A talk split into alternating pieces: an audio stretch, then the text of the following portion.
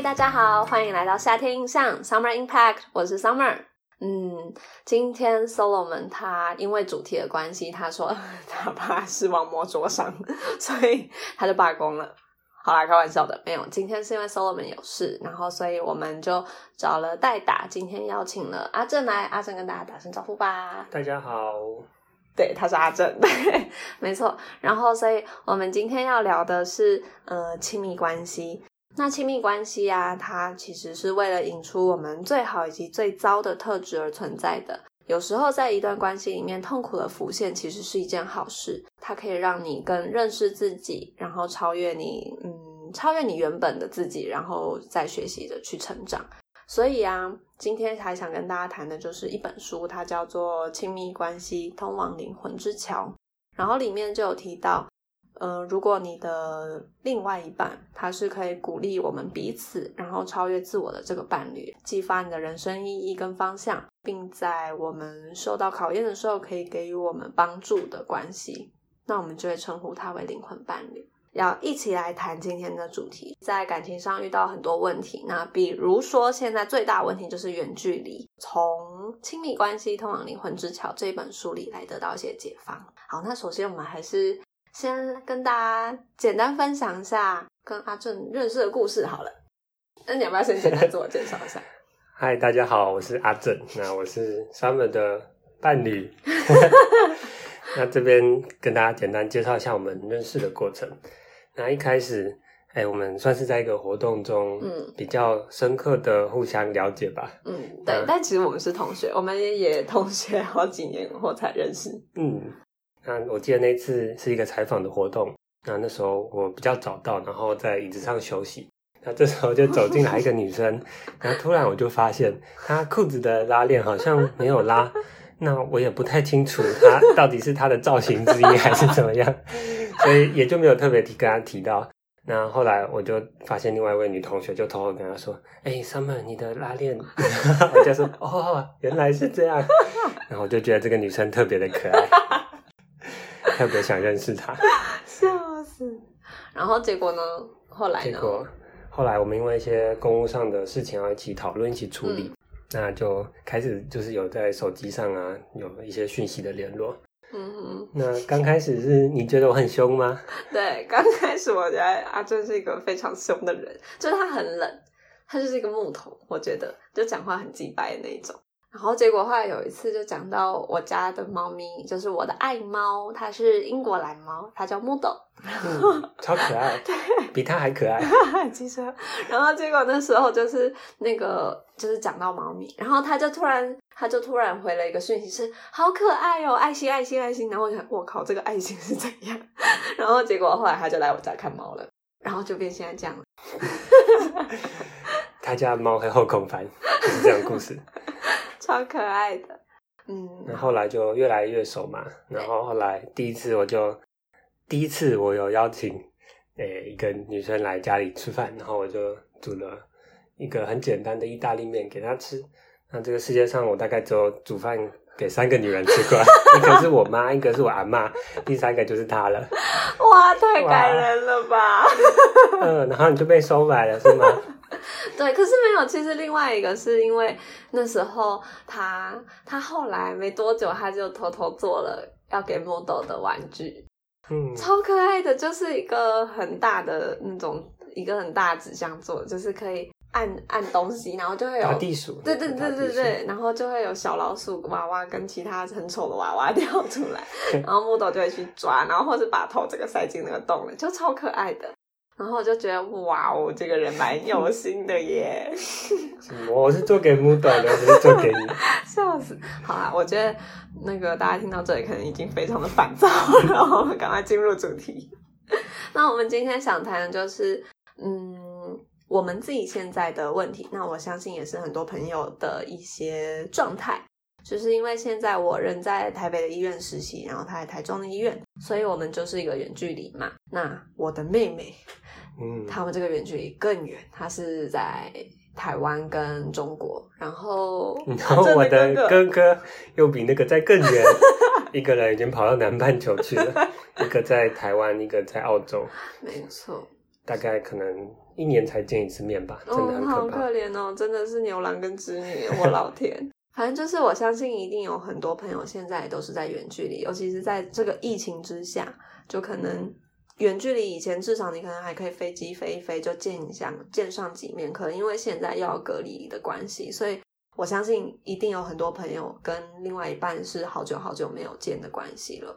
那所以啊，我们这里就想谈，其实嗯，远距离里面一定会有很多问题。那首先我自己啦，以我自己的经验来说，就是我发现身处异地以后，你就会觉得哦，原来一整天的时间是很长的，就尤其是嗯太阳下山、日落以后的时间是非常漫长的。就是以前都是嗯早上可能我们都在做各自的事，但晚上就会在一起。然后，可现在就会发现，哎，早上这样忙忙忙忙完后，晚上，哎，原来六点到十二点这段时间六个小时很长哎，就是你可以做很多事情，然后或者是超赞的，是吗？你是这样觉得吗？没有，或者是你可以空虚很久，就是你会发现一个人的世界就很不可思议，它真的就慢下来了，然后偶尔甚至会有一些空拍，然后就会觉得，嗯，这是第一点，然后另外一点当然就是很多以前生活的小趣事，就是一些相处模式也会不一样，就比如说，嗯，就是阿正脚毛很长，会很喜欢拿说出来，用尾夹偷夹，然后就去拔它，然后它就会尖叫。然后可能像现在，就是你你们就不在同一个地方嘛，所以就是平常这种小互动就都都消失啊，就都没有了。现在脚毛都长得回来了，特别好。然后或者是有时候懒在家里的时候，我就哦，我发起懒的时候真的很恐怖，就我可以一直躺在床上，什么事都不做。然后这时候如果阿珍在就很好，因为他会煮饭，然后或者是他不煮饭，他也可以提供外送服务。就一个专属 panda，对然后所以现在就变成哦，就真的饿到不行，你就会逼自己要 爬下床去买东西吃。对，然后还有一个就是。嗯，就是如果你的另一半很喜欢讲那种很烂的笑话，或是他是一个很幽默的人，就是你现在也没有办法随时随地被他的这些笑话激怒，好啦，或是逗笑。然后像他现在超喜欢的是那个什么马保国，就是他真的是不要命似的爱着马保国，就是他可以看他影片看超久，然后第一次逼我看的时候，我也看超久，然后我就觉得，可我真的觉得还好，我就觉得没有特别好笑，就是然后他就会一直学他，一直学他，然后他就会自己逗得哈哈大笑，然后我就觉得，哦，我的老天呐，我这 就是他有时候一。一笑一笑开来的时候，我都很担心他到底有没有哪里有毛病，我就觉得很恐怖。现在很怀念哦，好怀念我的烂笑话。然后，所以就是很多生活上的一些小乐趣，说实话，你分开以后就没有办法很随时随地的分享，或者是那个那整个模式就不一样了。然后，所以我相信很多人可能是会觉得很困扰的，然后甚至严重一点的话，嗯、喜欢这个东西，这个感觉可能是会慢慢淡掉，嗯就是慢慢不确定自己是不是还是喜欢着对方。对，或者是甚至不知道你还需不需要对方。对，然后所以我觉得一段健康的远距离的关系，它其实就是另外一半给你的温暖，给你的闪亮耀眼，它是身处异地，但它从来没有缺席，也从来没有减少。那我觉得这样就是一段很健康的远距离关系。那所以呢，后来我们就是尝试去找一些方法，然后所以我们来让他分享一下，就是远距离的话有哪一些小秘诀可以跟大家分享呢？好哟，那这边就来跟大家分享一些在网络上啊，或是 YouTube 上面分呃找到的一些办法。嗯那也有很多人一定有面临到相同的问题。那嗯有时候看看别人的做法，我觉得也是蛮有用的。嗯那这些点里面呢，就是我觉得它一个最主要的宗旨吧，或是主要要传达的概念，就是说，虽然远距离的时候，嗯对方不在身边，但是我们要尽量给对方一个感觉你在身边的这样的一个感觉。嗯哼那接下来我们会提到几点，就是我觉得比较特别的一些方式，或是比较有趣的。那像大家耳熟能详的啊，什么要给对方安全感，不要跟其他男生女生搞暧昧这些，这些大概大家一定都知道啦。虽然可能很难做到，但是一定都知道 很道。难做到吗？哎，我说大部分的人，哦，嗯嗯，我们都做的不错，对吧？对啊，像那些我们今天就可能不会再提到了。嗯哼，好，那第一点的话，就是一个蛮有趣的事情，我们可以分享一天的行程给对方，然后让对方知道你大概在做什么。那这边我们实际的做法，他们要分享一下吗？嗯，哎、因为我本来以前就很喜欢，就是我我那是什么安排狂嘛，就是我喜欢把我早上几点起床，然后开始几点到几点做什么，几点到几点做什么，然后不管是四十分钟、两个小时的那种区间，我都会写的很清楚。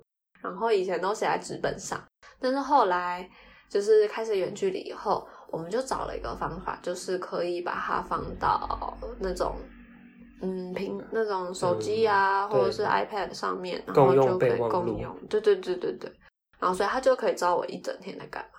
嗯我们可以用 iPad 把自己几点到几点要干嘛写下来，嗯然后对方只要偶尔无聊想关心一下，想知道对方在干嘛，就是嗯刷新一下，你就会看到他最新的行程，嗯哼然后还看得到他把什么杠掉，他现在完成了什么，然后也会看到他说哦，这个昨天明明就出现过，怎 么今天又出现了？啊，怎么这件事情一直拖延拖延？就会很有趣啊，你就会知道对方这一整天来可能大概会干嘛。嗯那我觉得这个的好处就是我们可以减少一些误会对方的机会，嗯就像是说，也许对方今天早上可能在查房，然后可能他这周的组织很可怕，他没办法用手机，或者他跟刀之类的。嗯那这时候他没有回我讯息，那我就完全不会有什么怪怪的感受。嗯就如果我们没有用这些共同行程的话，也许我还是很相信他可能在忙吧，但是等久了，可能心里也会有点难受的。那另外一点就是，我们知道对方的行程的话，其实心里会有比较好的踏实感，嗯就会有一种人在身边的感觉。像如果我们以前在一起的话，可能晚上都会跟对方讲一下哦，明天要干嘛，明天要干嘛。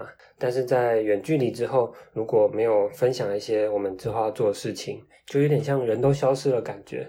可能到晚上讲电话的时候，他才冒出来。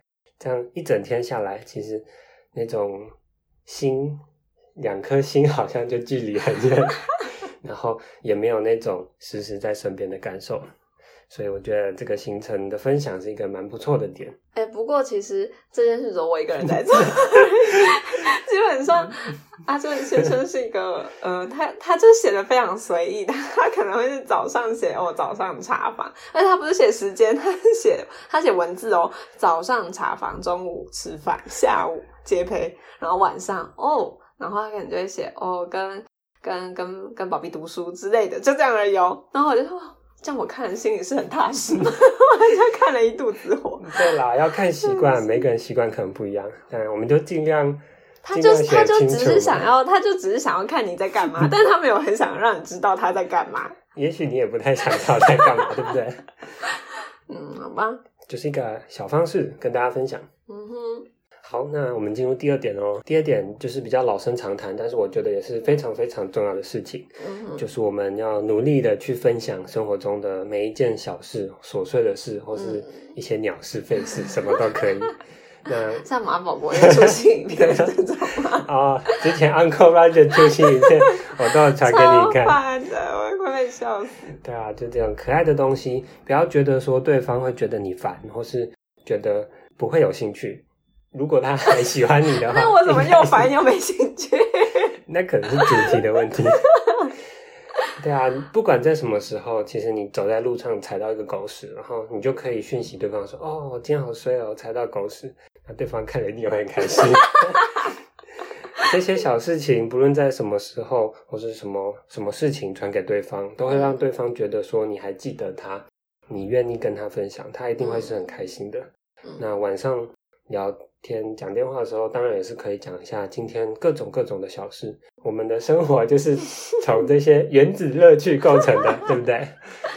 有啦，我觉得我这一点做的很好。我那时候刚进医院的时候，觉得很新鲜，然后每天晚上就会巴拉巴拉巴拉一直讲一直讲，就是视讯开着，然后就啊，我跟你说，我今天怎样怎样怎样，什么什么什么什么的。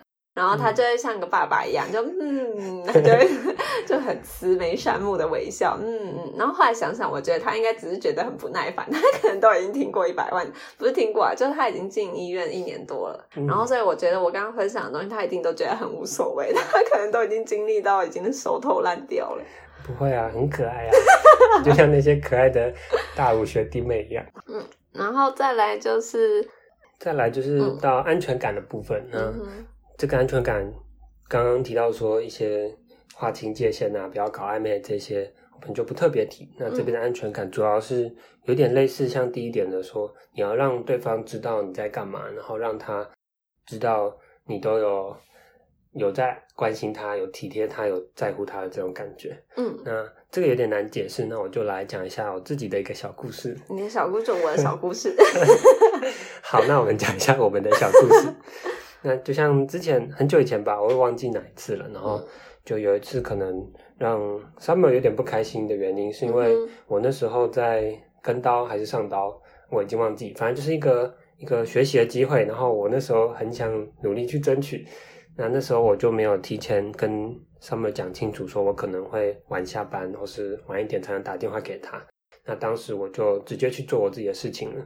那事后到可能八九点吧才回到家，那那时候 Summer 可能就有点不太开心。那我当时其实觉得这对我来说是一件很重要的事。为什么你为什么对方没有体贴我，或是让我去完成？对啊，嗯那后来我看了一些书哦，或是看了一些影片，才知道，其实与其事后说对方不体贴，不如当时就把事情讲清楚。那我们其实不应该这样做，不应该怪对方没有理解自己，我们应该主动的要去讲清楚这些东西，这样对自己也好，然后对对方也更体贴。嗯嗯有有同感吗？嗯嗯可是其实我对这件事情没什么印象嘞，我印象比较深刻的是他跑去跟朋友吃饭，然后结果吃了很久很晚，然后都没有回讯息。我记得我那一次很生气，嗯但是跟到那一次我反而没印象。哦，可能我比较在乎更大。嗯，好好，那第四个，最后一个，我们就要跟大家分享一个一个比较特别的东西。那它在一个 YouTube 的说法里面，它叫做共感，就是一个共同的感受。刚刚有提到说，就是在一起最重要的就是要让对方感觉在你身边嘛，然后你也要感觉在对方身边。那这种感觉，我们其实有很多小方式可以去培养的。即使身处异地，那我们还是可以假装对方就在你的身边一起做事。嗯哼，那像我们有一起玩一些连线游戏，那最可怕的情侣破坏游戏，煮过头，对不对？没错，他每次玩游戏都会被我骂，我已经很烂了，但他又更烂，我就会被气死。哪有？有啊，啊，我会玩的，你也不太会玩。但是我不想玩。对啊，一些游戏其实是增进感情很棒的方式。如果大家是理性玩游戏的话，那接下来的话，有时候我们会一起视讯读书。那可能有一些人会觉得说，视讯的话就要好好把握机会，好好讲话。嗯那可能做自己的事情就好好做。但其实这是一个很棒的想法。那如果换另外一个想法来看的话，其实一起读书也是一种培养共感的方式。嗯像大家读书的时候，你把那个视讯的平板放在旁边，然后自己做自己的事情，但是偶尔瞄一下，哦，他也在我身边认真的，你会感觉很不错。啊，如果他不认真的话，你就会说，哦，幸好他不在我身边，我就完蛋了。很机车哎。那接下来，嗯，还有接下来，啊、接下来，接下来我们举了一个例子，叫一起洗澡，但是不是字面上的意思，就不是让你互相直播洗澡，是说，就是因为我很不，哎，这可以讲吗？我就我有点不喜欢洗澡，所以有时候呢，他就是他为了鼓励我去洗澡，我们就会玩一个游戏，就是比赛谁洗的比较快，因为我就会觉得这样好像没有很花时间，然后就会那个我们镜头就放着。然后我就冲进去洗澡，然后赶快再冲出来，然后就大喊 我洗好了这样，然后 就看谁先洗好。然后我觉得，如果赢了的话，你就会心里有点快乐，然后觉得让你可能比较稍微想要洗澡一点。那要提醒大家，冲出来的时候不要冲到镜头前面，不然你就要先穿好衣服。嗯，好，那接下来还有一个就是现在但你都有穿好衣服吗？这个不好说。嗯，好，那接下来现在 LINE 有推出新功能，嗯，其实也蛮久的。它现在可以就是直播荧幕的画面，然后它还有一个功能很厉害哦，它可以一起播 YouTube，然后在视讯的人可以一起看影片，嗯嗯，你不觉得超棒的吗？超棒。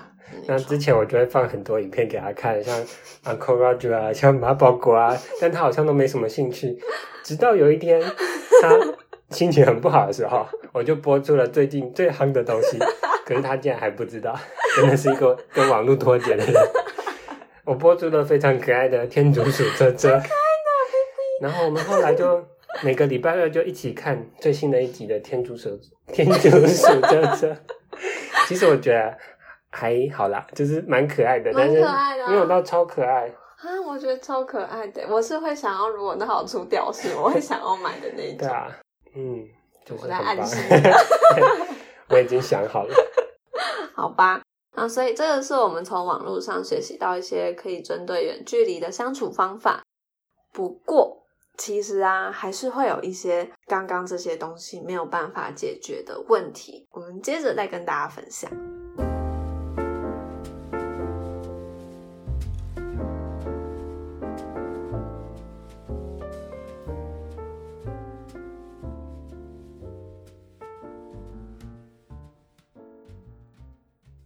我们后来啊，在远距离一段时间就碰上一个问题啊，这个问题是我们觉得真的不管从哪个地方找方法，好像都没有办法解决。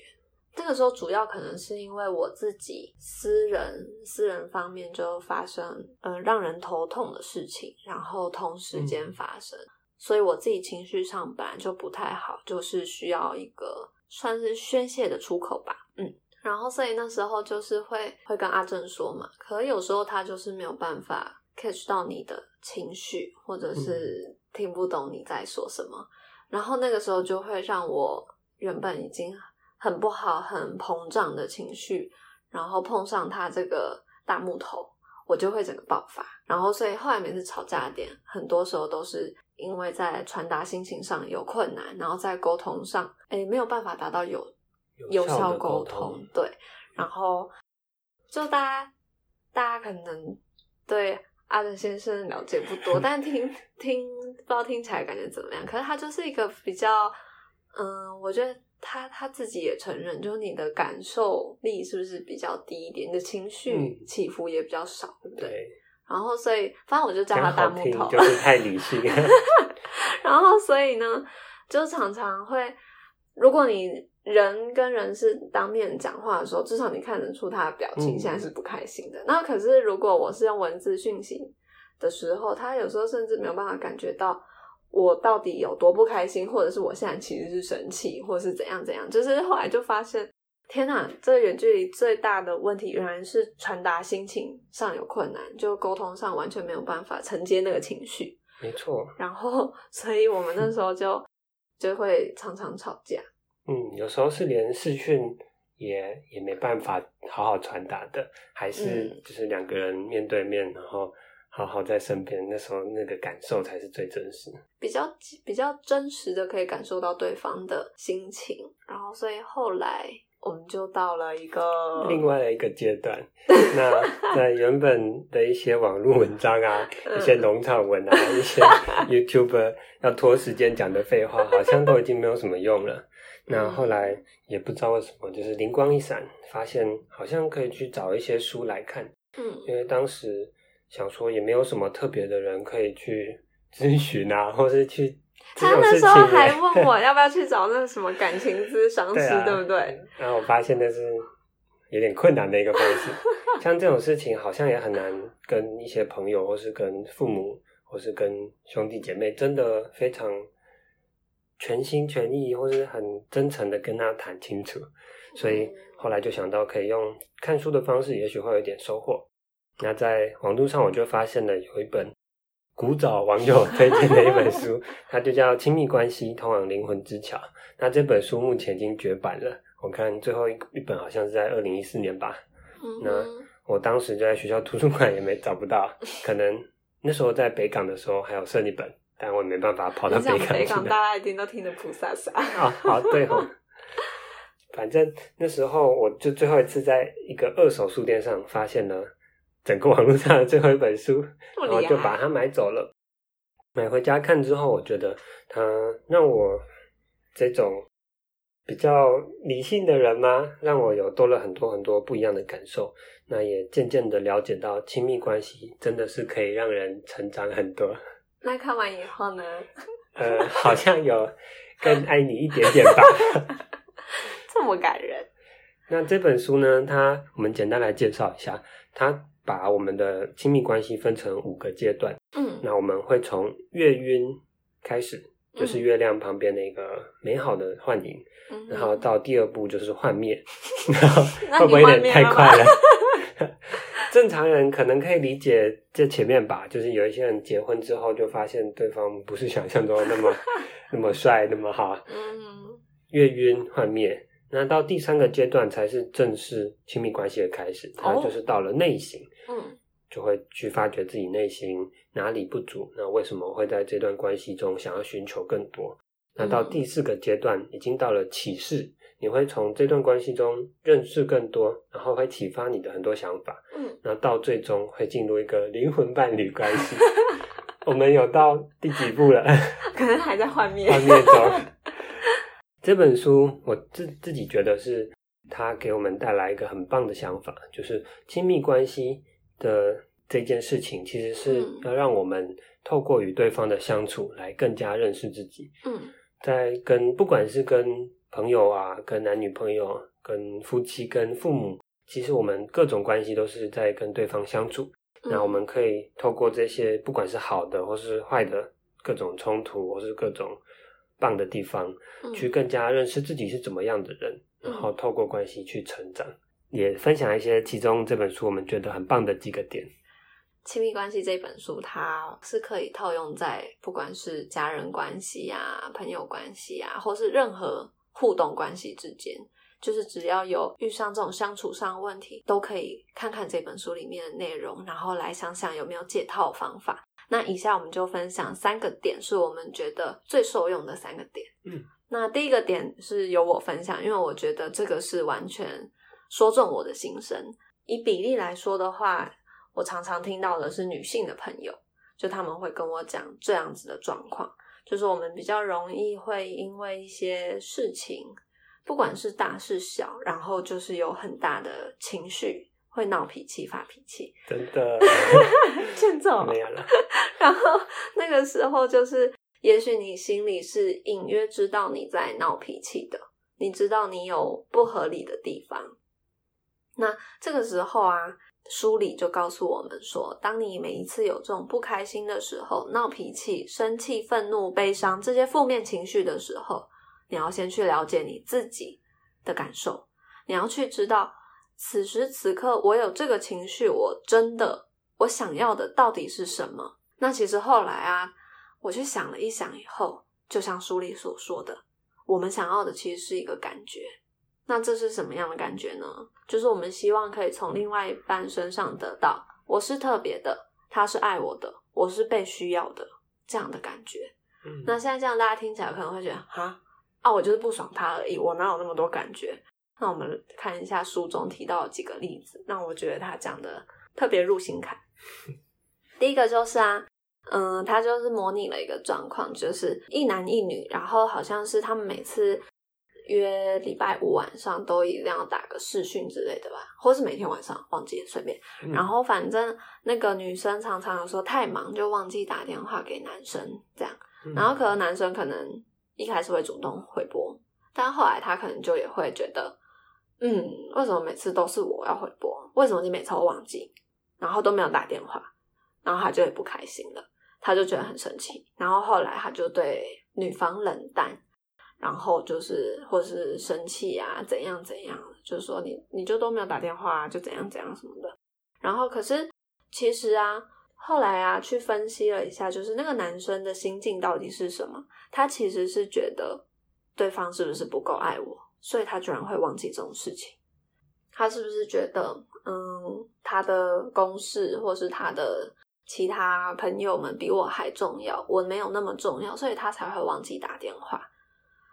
然后进而进而再延伸到说，他会觉得这位男性他会觉得啊，我我有这种需求，可是我又不想开口讲，就是我不想要直接主动说你忘记打电话给我，我我我很难过，你是不是不够重视我？因为他会觉得表现出这样的自己好像有点软弱，然后是不是就不够帅了的这种感觉？然后其实他想要的东西真的很简单，他他也不想跟你大闹，他也不想生气，他也不想大哭什么的，他其实就只是想要另外一半给他一个感觉，就是我是特别的，你是爱我的，我是被需要的。然后所以啊，这种时候，其实如果呢，你可以第一，当然你好好的表达出来，这一定是一件好事，因为对方会懂你，然后他可能就可以给你你想要的东西。然后再来另外一个就是。其实好，其实我觉得这个真的有点难。就是这本书，他到最后他说，其实你真的觉得另外一半可以一直一直一直提供你这些你想要的这个感觉吗？就是你不开心的时候，然后你一直闹脾气，然后你大哭大闹，然后你求的只是一个我被重视的感觉，就是他是爱我的这个感觉。你真的觉得你的另外一半有这个精力吗？一直一直都提供你满满满满的这些感觉？其实是没有办法的，因为这是不健康的关系。那真相是，是你自己心中要有足够的爱，然后足够的一个内心力量去满足你自己，而不是你要对另外一半是予取予求。那所以我们再看另外一个例子，他也是一对嗯男女朋友吧，嗯，然后反正好像也是他们约，然后女生迟到了，然后女生迟到，然后结果那个男生就觉得很生气。就是他可能不止一次吧，就可能蛮比较多次，然后男生就会觉得，嗯，现在是他他他觉得很生气很愤怒，他可能觉得他当下会觉得哦，我的时间不是时间，是不是？然后可能想更多的是，可能大家都会有这种感觉，然后可能他想更多的就又会是，嗯，他一定是不够重视我，所以他没有很重视我们的这个。约定就是他觉得时间到，他还不用出现，他可以迟到，他可以晚到，他一定就是没有那么重视我，他没有那么爱我，所以他才会做出这些行为。然后，所以他一样也是这些不开心的所有情绪都来源于，因为他想要一个。这样的感觉，他想要有被爱、被需要，他是特别的这个感觉。那所以，当对方没有做到这些事情的时候，他就会觉得间接的感觉到，嗯，他一定是不爱我，他不够重视我。然后呢，他才会再延伸到后面有这么多不好的情绪。然后这些失望、愤怒，就是因为他的期望没有被达成，所以他想要那个感觉，对方没有给他。一样，第一个点做法就是像刚刚说的。你可以讲出来嘛？你可以跟另外一半就是坦诚说：“哎，你这样的话，你不要扯其他有的没有，就是说你不要说哦，你迟到啊，你是不尊重我，你是怎样怎样的，是吗？你不用讲那么多，你就是直接说你这样迟到会让我觉得你好像不够不够特别，你是不是你没有把我放在心上？对你没有重视我，所以你这样对待我。然后你其实可以说另外一半了解你，他可以调整的。然后第二个就是。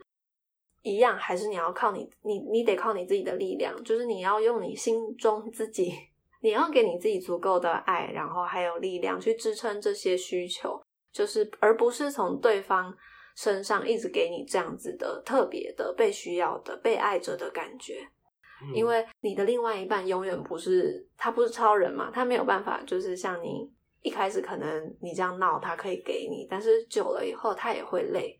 所以其实你还是得靠你自己调整，不会从另外一半身上去予取予求，然后建构给你自己足够的力量，好好的爱你自己。嗯嗯，每一个人都是充满价值的。这个有点困难，但是嗯，大家可能可以慢慢发现吧。就是慢慢尝试。你的喜悦啊，你的快乐，其实都是自己给自己的，不是别人给你的。那像刚刚提到那个第一点，我觉得一开始做起来可能有点困难吧，就是你要展现自己脆弱的一面给对方看。对。但是其实，在一个亲密关系里面，嗯本来双方都是进，就是会越来越展现自己脆弱的一面。所以也不用担心对方会攻击你的，也不用爱面子啦，真的，你有怎样的想法就说。不过我觉得最难的还是一开始，就是你要认清自己，了解自己的感受。你想要的其实真的只是一个感觉，而不是觉得他到底做了什么错事。你就是想要一个感觉而已，然后是被需要、被爱着的特别的感觉而已。所以你去认清以后，然后你再去表明。然后第三个就是。你其实要靠你自己的力量支撑你自己。这是我觉得这本书里给我一个很大很大的启示。嗯，然后突然想到，就是嗯他在说你表达感受的时候，嗯要用一个很客观的方式去说，嗯，就可能你要说对方迟到，你可能的讲法就会说，因为你迟到了，所以我觉得你不太重视我。嗯那你是，但是中间的连接，嗯你不要自己把它定得很死，就是你可以这样说，我觉得怎么样怎么样，嗯但是我不知道真实的状况是怎么样。那嗯先非常理性客观的把自己的感受讲出来，嗯那是不带任何批判或是任何指责的，嗯嗯，这样嗯明白。还蛮特别的。那接下来好，接下来另外两点就换你分享吧。好，那刚刚如果试了 刚刚的方法，还是不幸有了一些争执，那这本书又有提到说一个蛮有趣的概念，那他是说我们在如果起了冲突之后啊，要努力的不要把对方看成敌人，嗯不是我跟你面对面跟你对峙，或是上下的一种不平等的关系，我想要压过你，或是你想要压过我，去证明说是你不对，然后我是对的。不用想说去打败他，对然后说服他，嗯骂赢他。没错，其实，在这种争吵的关系，两边其实都是在这个事件中的受害者。如果我们能够这样想的话，其实会更容易站在对方的那边去思考，看看他是为什么会这样做，然后为什么他会难过、生气。其实生气的一方有时候看起来就很可怕，然后就是要迎面而来，然后你好像就只能道歉，你只能屈服于他。但是如果你有这种想法的话，你就会了解到对方其实也是受伤的人，他也是被伤害的人。嗯那如果我们能够站在他的那边看，那很多其实心态就会调整过来，你就不会觉得说他是要把你打败，他是要证明他是对的，嗯这是一个很特别的点。那嗯像我们不是我们啦，大家 吵一定都有一些吵架的经验。那在吵架的时候啊，总会有一方先生气嘛，然后另外一方可能本来想安慰他，或是去希望他好好的，那结果最后自己也生气了，然后就越吵越不可开交。那如果这时候一边可以了解到另外一边生气的原因，那试着站在他的角度去想，为什么他生气？然后其实他也是跟我一样，都是受害者。那我是一个被生气的人，那对方生气的这个人其实跟我一样可怜，他其实也不想要这样的。那站在这种角度去想的话，你们就会变成战友，就不会是敌人，你们会是一起去解决问题的一对情侣，而不是在互相吵架的一对情侣。嗯好，那第三点的话，这一点就比较特别，那可能我个人也没有很明白，不过很有趣，所以跟大家一起分享。那以前我们在经营一些人跟人之间的关系啊，都会想说，哦，我们双方都要努力付出。那这种想法的话，可能会比较像是说，一个人付出五十分，然后我们会得到一百分的关系。但是其实这本书有告诉我们说，一段关系从来都不是两个人的事情，都是自己一个人的事情。它是你自己跟其他人相处的过程中，自己付出、自己去成长所得到的关系。嗯所以，我们每一个人其实应该都要努力付出到一百分，嗯去经营自己的这一段关系。嗯那其实不用去特别想说对方付出了多少，那这点还蛮感觉蛮难做到的啦。但是我们就是书上也告诉我们要特别努力从这个方向去想，然后最后你们就会学习如何得到，或是如何做到能够产生无条件的爱的这种做法。那你付出了几分啊？哦，你这样问就代表你还在想五十五十的这种方式，八十七分，这样可以吗？从无条件的爱，我们就可以扩展到爱全人类。哎，好不？他说的不是我说的。嗯，那以上三点就是我们从书中得到一些比较特别的想法。那如果大家有兴趣的话，也可以先跟我借这本书来看。但是我们的山本小姐她还没看完，可能要等她先看完才能看哦。好啦，那我们最后呢，就用这本书里面的一小段话作为结语送给大家。在亲密关系的月晕现象的中心，它其实就已经存在着真爱之光了。那可是啊，我们其实最后最后最想要探寻的东西，其实是或许啊，这个第一阶段的月晕现象，它是美丽然后令人心动的。但是呢，由灵魂所导引的亲密关系，其实远比这些光彩还要更美、更动人。这才是我们心中真正向往、我们现在正努力学习经营的亲密关系。如果它最后呢，真的可以成为这样子很纯粹的这种灵魂伴侣的关系，那就是每一段关系里面最终最棒的一个结果。好，那我们今天的节目就到这里结束喽。好，谢谢大家。谢谢大家如果喜欢的话，按赞、订阅、加分享。好烦，Summer impact, little impact on your life。好烦哦，拜拜。拜拜。